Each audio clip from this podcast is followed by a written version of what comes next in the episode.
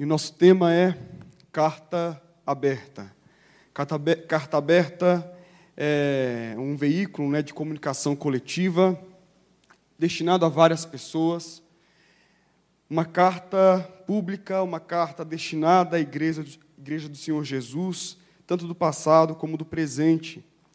E na semana passada nós meditamos a respeito da primeira carta que o Senhor Jesus endereça à igreja que estava ali em Éfeso, e hoje nós vamos para a segunda carta, a carta que o Senhor então encaminha para a igreja que estava em Esmirna.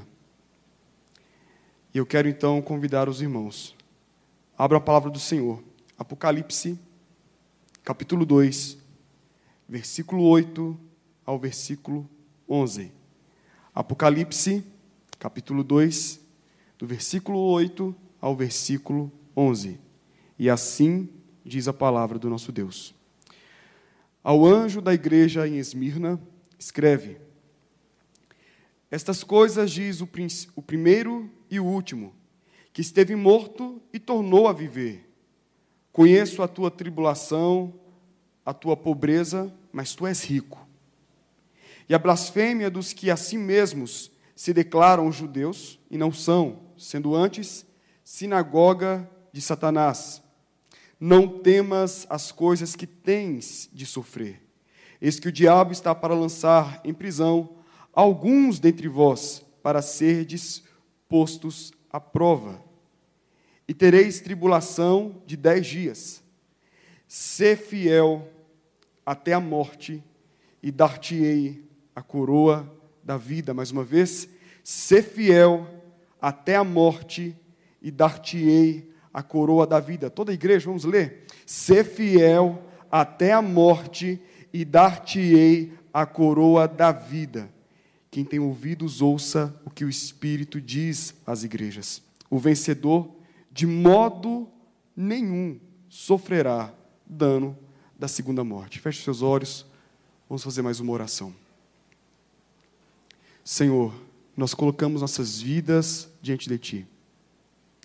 E pedimos que o Teu Santo Espírito possa falar profundamente ao nosso coração, nos desafiar a viver uma vida de fé, pureza, integridade.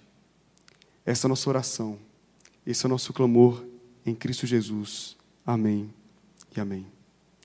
Esmirna. Esmirna, atualmente localizada é, ali na Turquia, famosa cidade da Ásia Menor, competia na época com Éfeso, competia também com Pérgamo, pelo título da primeira ou a maior capital ali da Ásia Menor. Então, era uma cidade muito querida, muito próspera, caminho de inúmeras pessoas. Esmirna significa mirra. Mirra é uma substância extraída de uma planta, um perfume que só é obtido através do esmagamento. E isso simboliza, isso de alguma forma ilustra aquilo que a igreja viveu naquela época. A igreja em Esmirna foi, de certa forma, esmagada.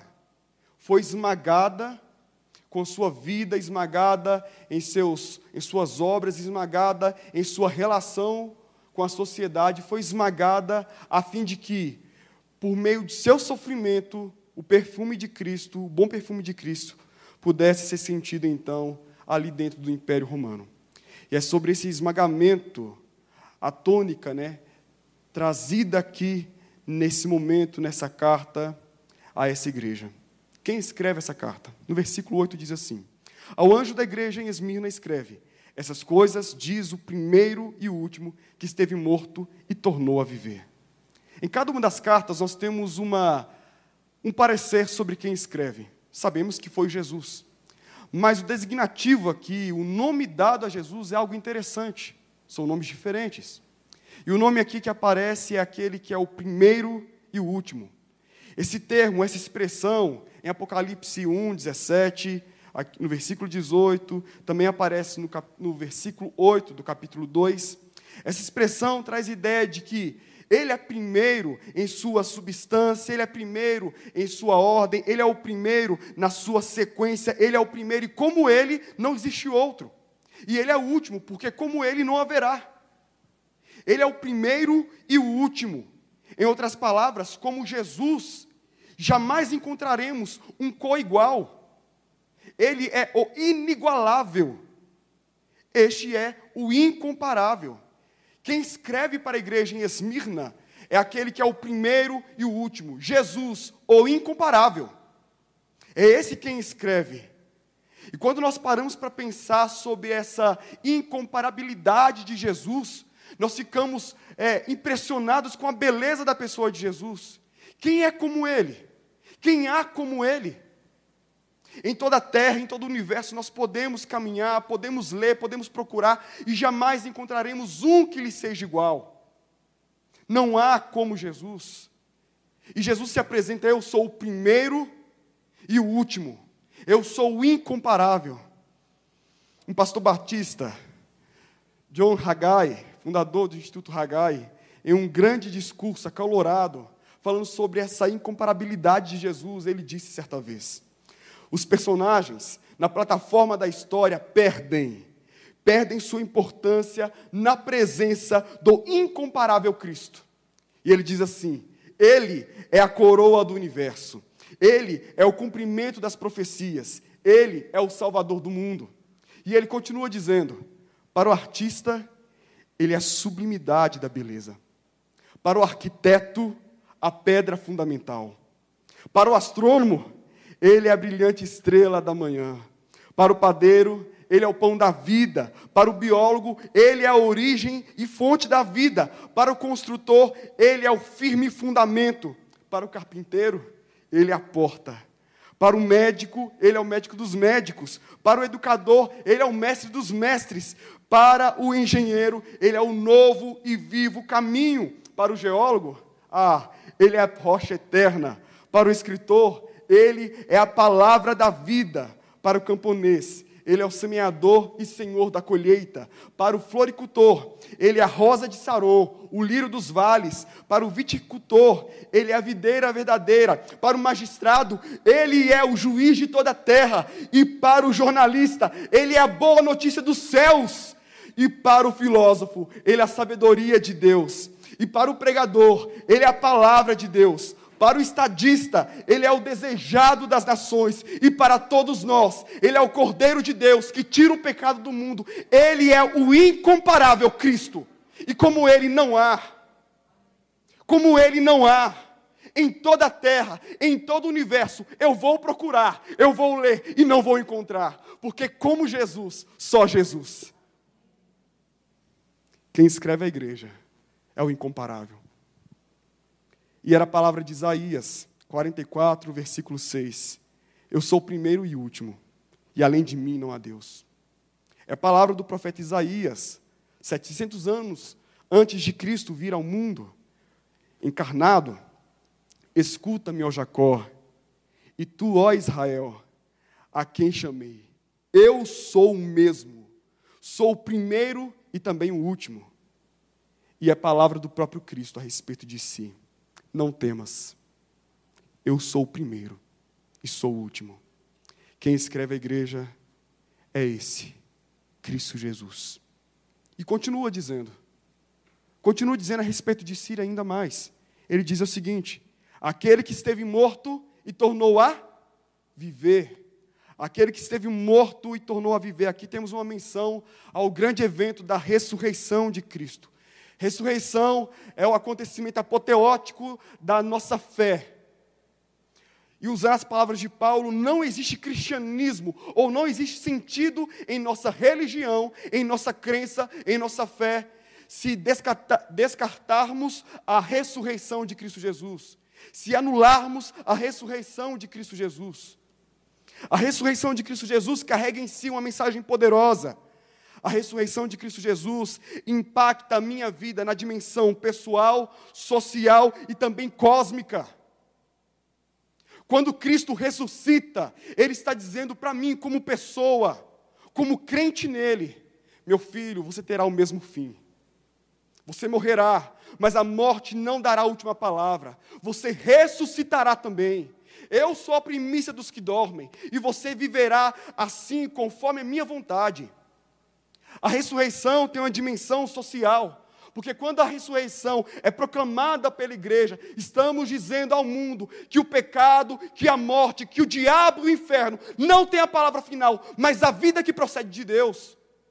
Quando falamos também sobre ressurreição, pensamos nessa dimensão cósmica, porque a palavra de Deus diz em Pedro que um dia ele virá, ele vai restaurar esse, esse cosmos como inteiro, como completo. Por quê? Porque ele morreu por mim, ele morreu por você, ele ressuscitou. E a ressurreição de Jesus nos dará o direito à vida eterna no paraíso com ele. Quando eu paro para pensar naquele que foi morto e tornou a viver, Cristo Jesus está falando para a igreja: eu sou incomparável, eu sou o ressurreto, eu sou o Deus da vida. Não há morte em Jesus, não há luta em Jesus, não há lágrimas em Jesus.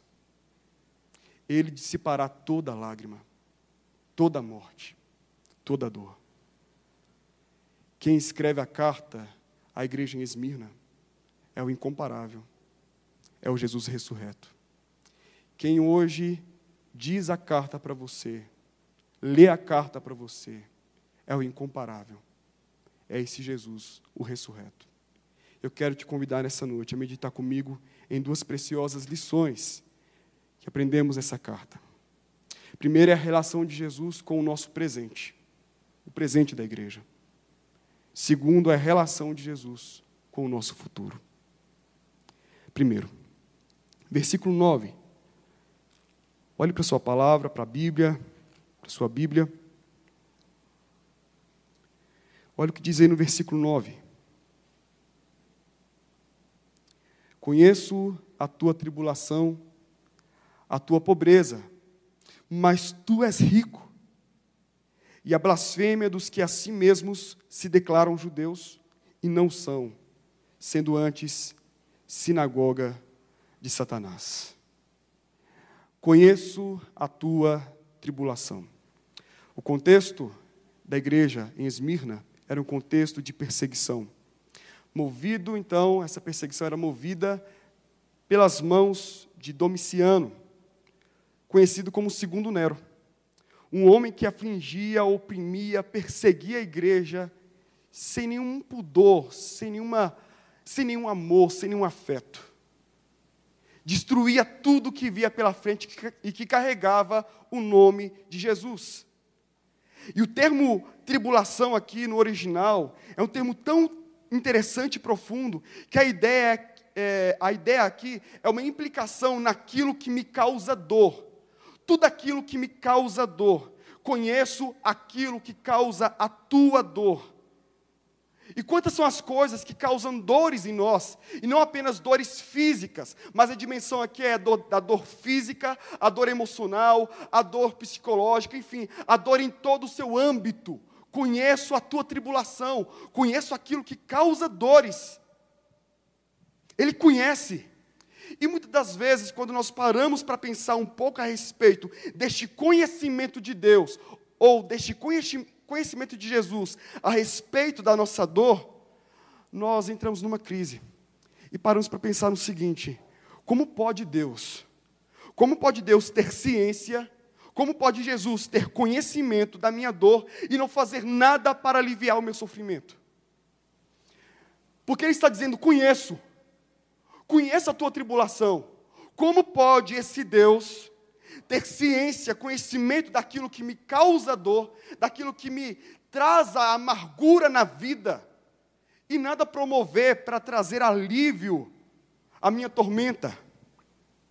Muitas das vezes nós temos a impressão que Deus é um espectador da minha dor.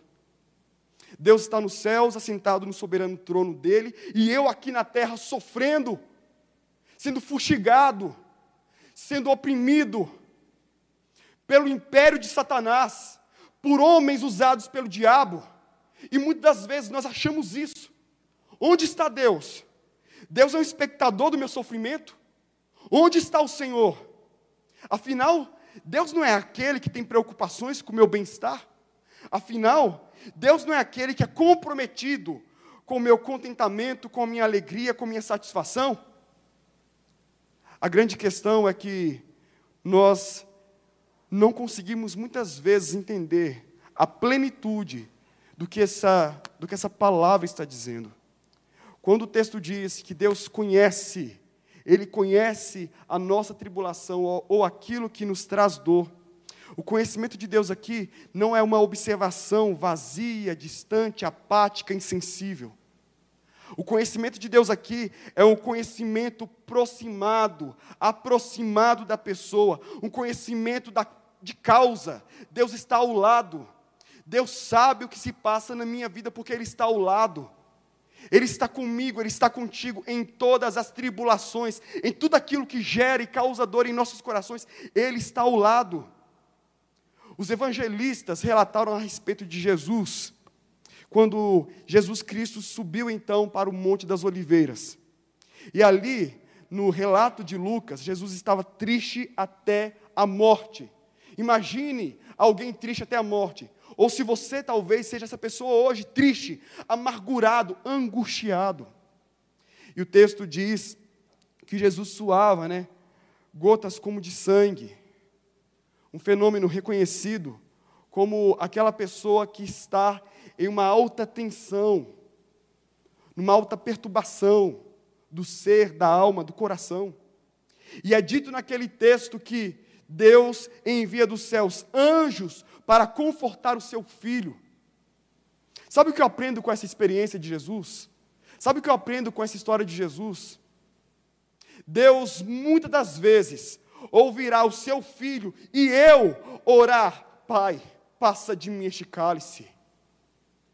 Mas muitas das vezes, Deus não permitirá que o cálice seja então aliviado, mas pelo contrário, eu sofrerei, eu enfrentarei a luta, mas o consolo vem, um alívio vem, uma força vem, um poder vem. Aquilo que o homem não pode explicar, aquilo que remédio não pode nos dar, mas aquilo que vem dos céus, sobrevém sobre cada um de nós. Ele conhece o meu sofrimento, ele conhece aquilo que me causa dores, ele conhece. Mas não é aquele conhecimento daquela pessoa que está distante, mas ele está perto. Ele está perto. E Ele derrama sobre mim, sobre você, o consolo, o conforto, que somente Ele pode dar. Ele conhece a pobreza. Ele conhece a pobreza daquela igreja. Mas Ele afirma: Tu és rico. Aqueles homens, aquelas mulheres, eram pobres por causa da perseguição. Suas propriedades foram confiscadas eu queria pedir para algum irmão pegar água para mim, por favor. Suas propriedades foram confiscadas, destruídas, muitos deles foram encarcerados, colocados em lugares tristes, angustiantes, muitos deles passavam por fome. E tudo isso que eles estavam vivendo era porque o inimigo, o império romano que os perseguia, estava tirando daquele povo tudo aquilo que eles haviam conquistado suado. Não era um povo preguiçoso, era um povo trabalhador. E o povo de Deus é um povo trabalhador. O povo que ama o Senhor é um povo que trabalha, que se, que se, que se esmera. Irmãos, eu vou beber água, senão não vai dar para prosseguir, não. Obrigado.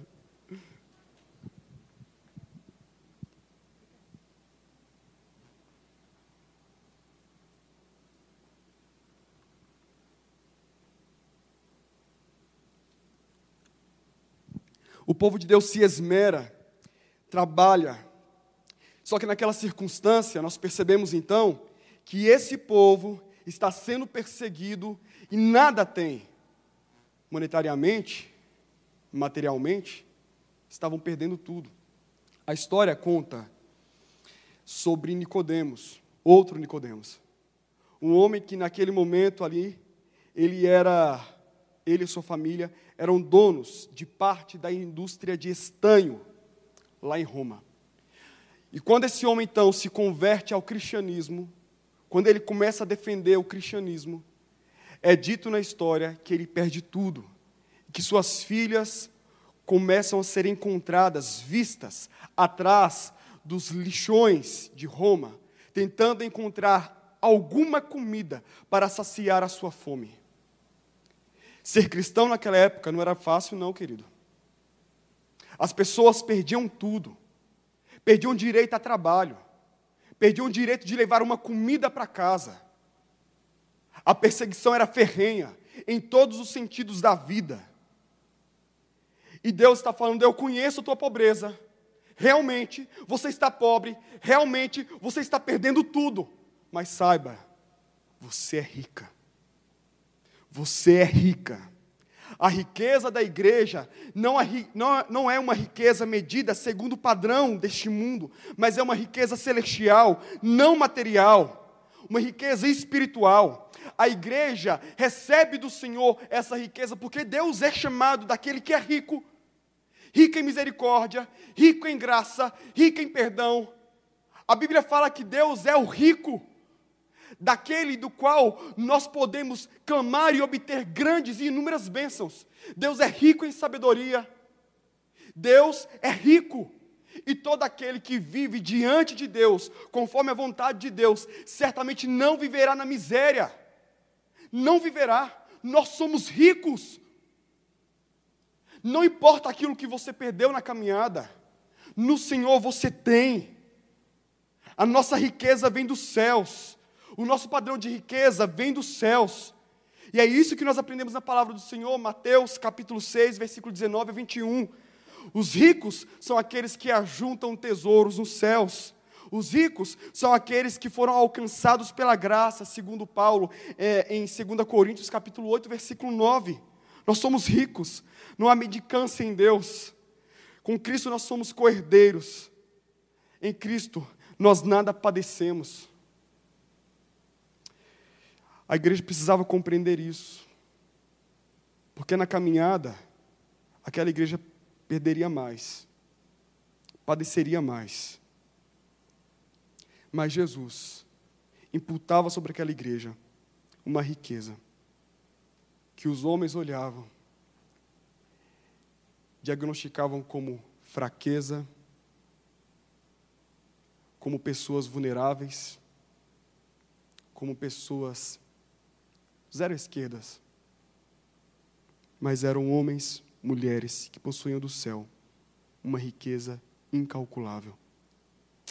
E o Senhor Jesus disse: Conheço a blasfêmia dos que a si mesmos se declaram judeus e não são, sendo antes sinagoga de Satanás. Naquele contexto, os judeus perseguiram a igreja. Sabemos que a perseguição era, primeiramente, impulsionada pelo imperador romano, que se autodeclarava Deus e Senhor. E nessa ânsia de poder, o imperador determinou que ele fosse chamado de Deus. E os cristãos não se renderam a tal. Mas os judeus que gozavam do prestígio do Império Romano, os judeus que não eram obrigados a cultuar o imperador, os judeus faziam o seguinte: ah, sabe de uma coisa? Nós vamos dedurar, vamos contar. E assim eles faziam.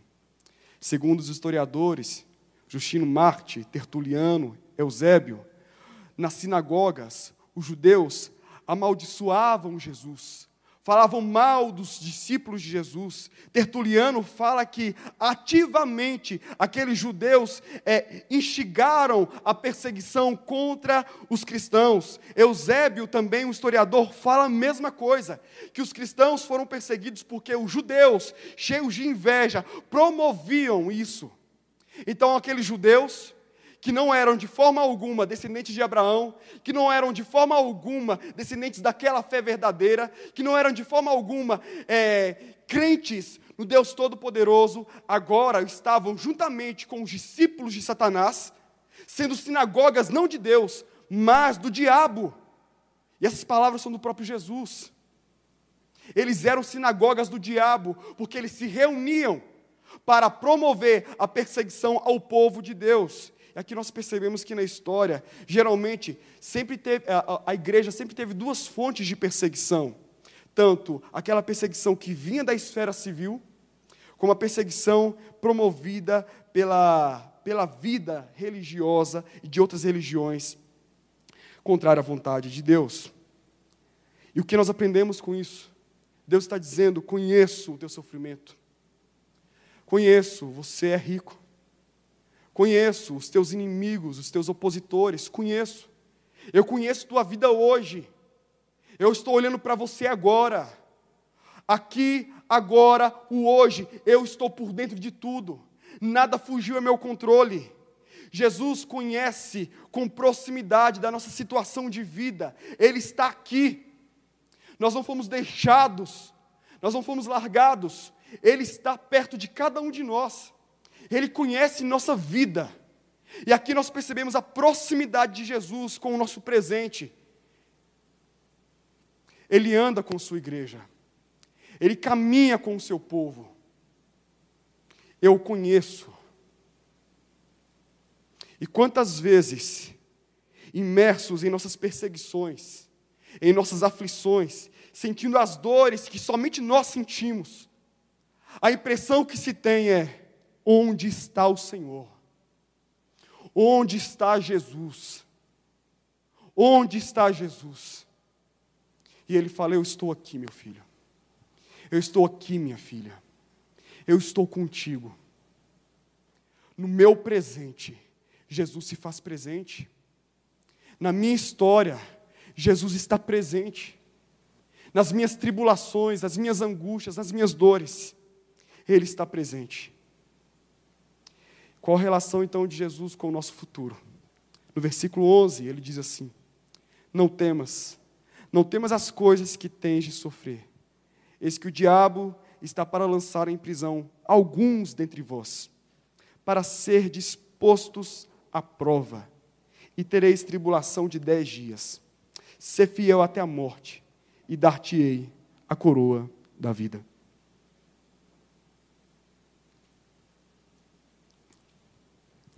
Se fosse eu, se fosse você pegando essa carta e lendo pela primeira vez, nós nos depararíamos com o nome daquele que enviou, depois desse conhecimento de causa da nossa história, da nossa vida.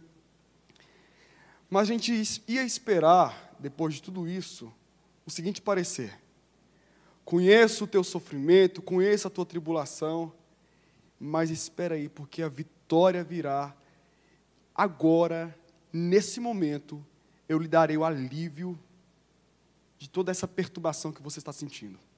Daí, nós íamos ler essa carta, glorificar a Deus, exaltar o Senhor, porque Ele estava de forma imediata prometendo a vitória. Mas não foi isso que ele fez com a igreja.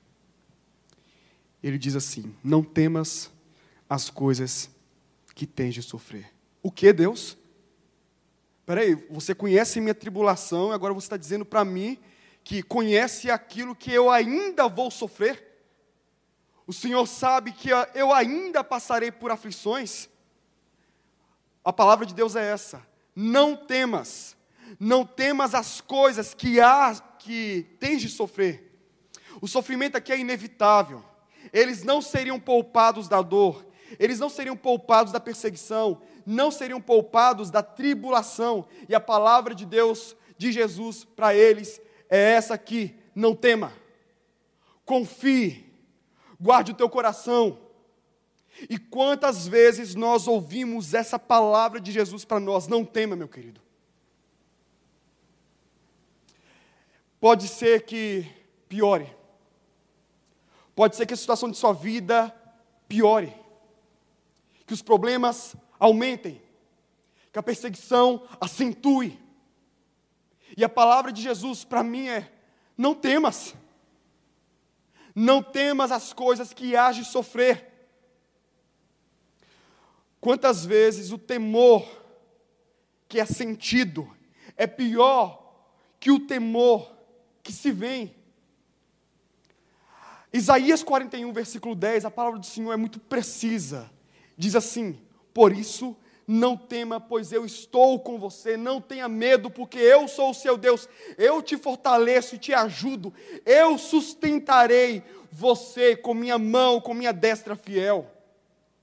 Deus disse para o seu povo em Deuteronômio 31, versículo 6: Sejam fortes, sejam corajosos, não tenham medo, nem fiquem apavorados. Não, pois o Senhor, o Deus de vocês, vai com vocês. Ele vai com vocês, nunca os deixará, nunca os abandonará. Josué 1, versículo 9, um texto tão conhecido, o Senhor falando para aquele jovem rapaz de aproximadamente 79 a 80 anos, dizendo para ele: Não te mandei eu, ser forte e corajoso, porque eu, Senhor teu Deus, sou contigo. O Senhor disse ali para Paulo em uma visão: Não tenha medo, continue falando e não fique calado, pois eu estou com você. Não tenha medo, continue falando, não fique calado, pois eu estou com você. O Senhor disse para Maria, aquela jovem menina que estava prestes a viver uma reviravolta em sua vida. Deus disse para ela através do anjo: Não temas, você é graciada por Deus e o Senhor teu Deus é contigo. Meus queridos, o povo de Deus, em toda a história, em toda a revelação, sempre foi exortado a não temer, porque o Senhor não nos abandonará. É certo que o sofrimento virá, é certo que a tribulação poderá aumentar, mas não temas, confie, repouse seu coração no Senhor. E não temer aqui não significa que nós cristãos não sentimos medo. Não é isso. Eu sinto medo. Eu temo pela minha vida. Eu temo pelos meus filhos. Eu temo por minha família. Eu temo por essa igreja.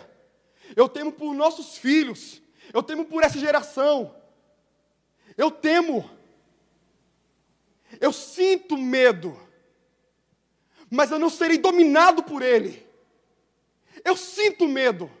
Mas eu não serei levado pela, por essa atormentação da minha alma porque eu confiarei, eu colocarei a minha vida naquele que tem poder para sustentá-la.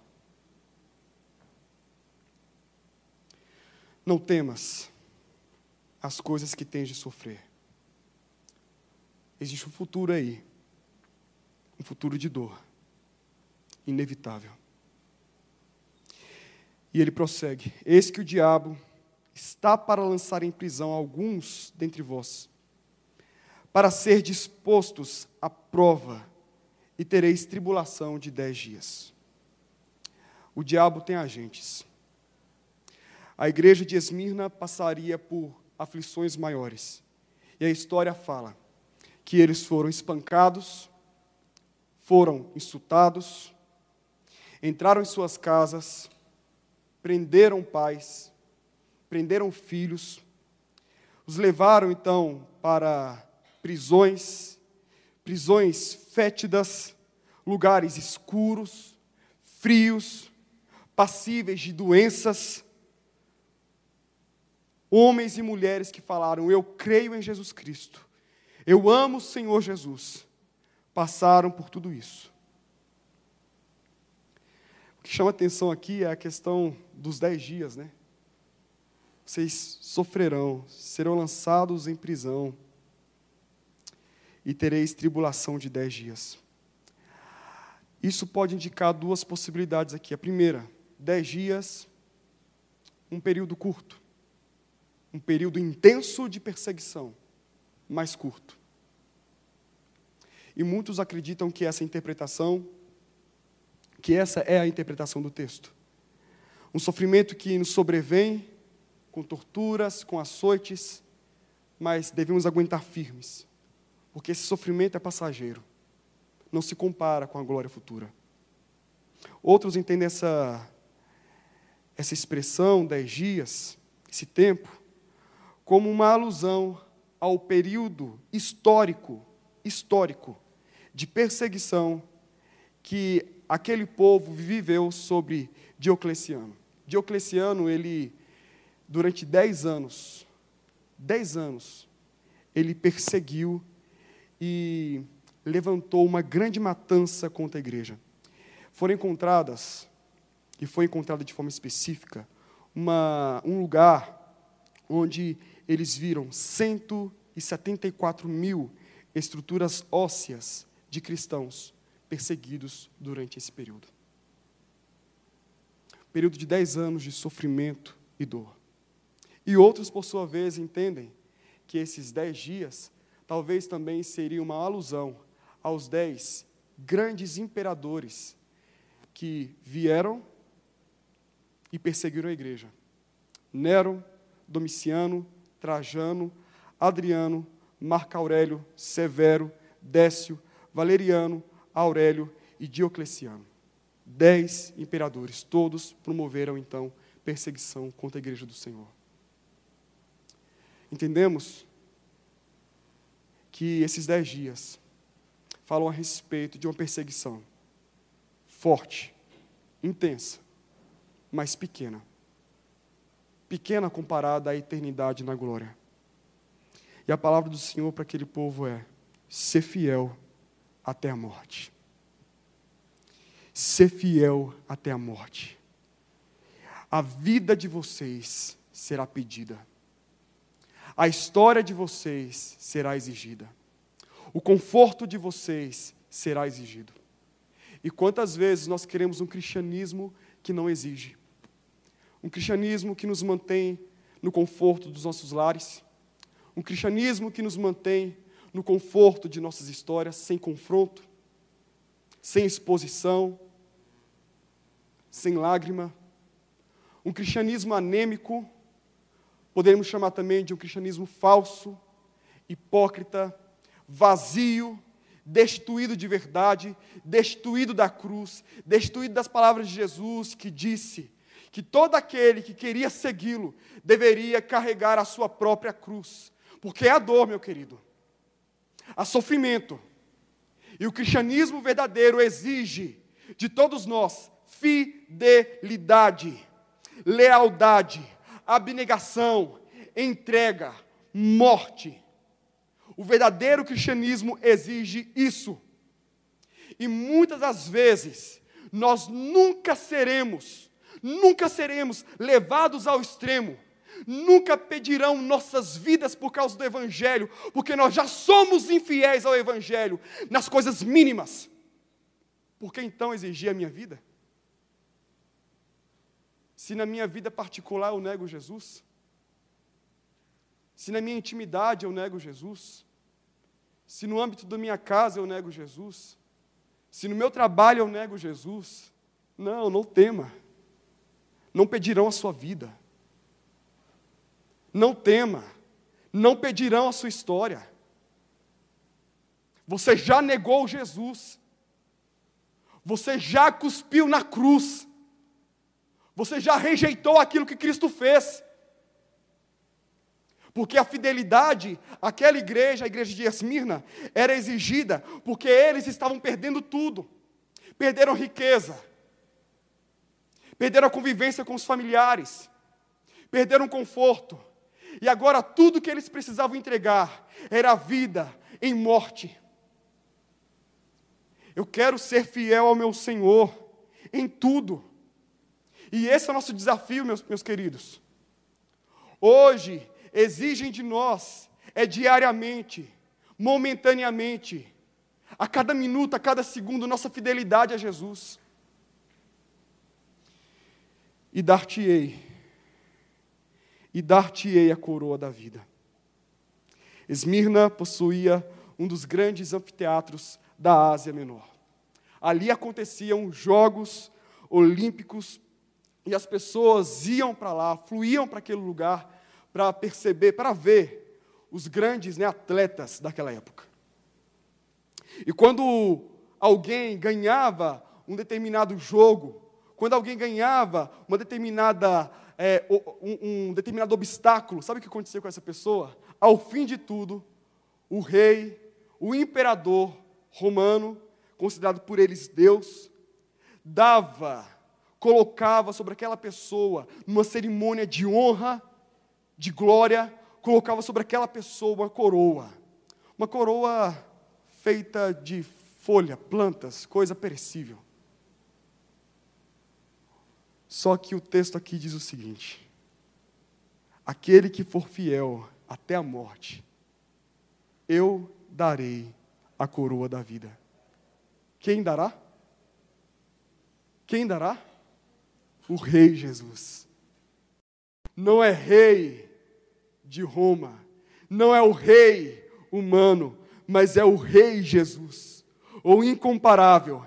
Ele dará aos seus coroa de vida. E eu imagino a cerimônia, eu imagino o dia do encontro, onde nós estaremos diante dele e todos aqueles que foram fiéis, recebendo das mãos, das mãos perfuradas do nosso Senhor, a coroa da vida, coroa inacessível, coroa incorruptível, a coroa que somente pode vir das mãos dele. Jesus nos dará essa coroa. E Tiago, no capítulo 1, versículo 12, ele dizia assim para a igreja daquela época: Bem-aventurado o homem que suporta. Bem-aventurado o homem que suporta com perseverança a provação, porque depois de ter sido aprovado, receberá a coroa da vida, a qual o Senhor prometeu aos que o amam. Deus prometeu uma coroa, e eu louvo a Deus porque eu não mereço, mas eu espero no Senhor recebê-la. E ele termina dizendo, e ele termina dizendo no último verso dessa carta: aquele que tem ouvidos, ouça o que o Espírito diz às igrejas. O vencedor, de modo algum, sofrerá dano da segunda morte. Sabe o que ele está falando aqui? aquela igreja, aqueles homens, aquelas mulheres, em sua fé, certamente iam enfrentar a morte. A morte física, a primeira morte. Mas ele diz: Mas vocês, de forma alguma, enfrentarão a segunda. O que é a segunda morte? A segunda morte é o distanciamento eterno e total de Deus é a condenação eterna, é a perdição eterna. Essa é a segunda morte. Eu poderei, em minha carne, sentir as dores que me levarão à morte. Eu certamente morrerei. Nós morreremos, a morte é certa. Mas é certo também para todo aquele que confia e ama o Senhor, a vida eterna. Nós não passaremos pela segunda morte. Em Esmirna, é conhecida como uma igreja que se entregou, que foi fiel ao Senhor. E um dos grandes nomes, quando pensamos em Esmirna, é no bispo Policarpo. Bispo Policarpo, ali por meio do século II, aproximadamente no ano de 156 depois de Cristo, era um homem temente a Deus, conhecido por sua santidade, um homem que tinha o prestígio de todas as pessoas ao seu redor. A história diz que ele foi discípulo de João, este que escreveu a carta, Apocalipse. Alguns escritores falam acerca dele. Ele foi instruído pelos apóstolos. Outros disseram, conviveu com muitos que tinham visto a Cristo. Fato é que, já velho, idoso, ele foi preso, foi levado para o governador da província ele abriu a boca, ele ouviu da boca do representante de Roma a seguinte fala: Tenha um pouco de respeito pela dignidade da sua velhice. Arrependa-se das suas crenças. Amaldiçoe o nome de Jesus. Policarpo responde a famosa frase: Tenho servido a Cristo durante 86 anos da minha vida, e ele não me fez mal algum. Como eu poderia blasfemar agora contra o meu rei que me salvou? O governador o ameaça de novo, dizendo: Já que não se importa com as feras, vou assá-lo no fogo, caso não mude de ideia. E para finalizar, ele diz assim: O fogo de que você fala queima por um curto período e extingue de forma rápida. Está claro que você não tem consciência do fogo do juízo iminente e do castigo eterno que aguarda os ímpios. O que tiver que fazer, faça-o. Eu quero ter a firmeza, a fé, de olhar para o inimigo, não meu, do meu Senhor, e dizer: o que tiver que fazer, faça-o. Porque o fogo não pode apagar aquilo que Cristo comprou com seu sangue. Ele nos deu vida. E isso o inferno não pode nos tirar. Que Ele encontre nessa igreja homens e mulheres que sejam fiéis.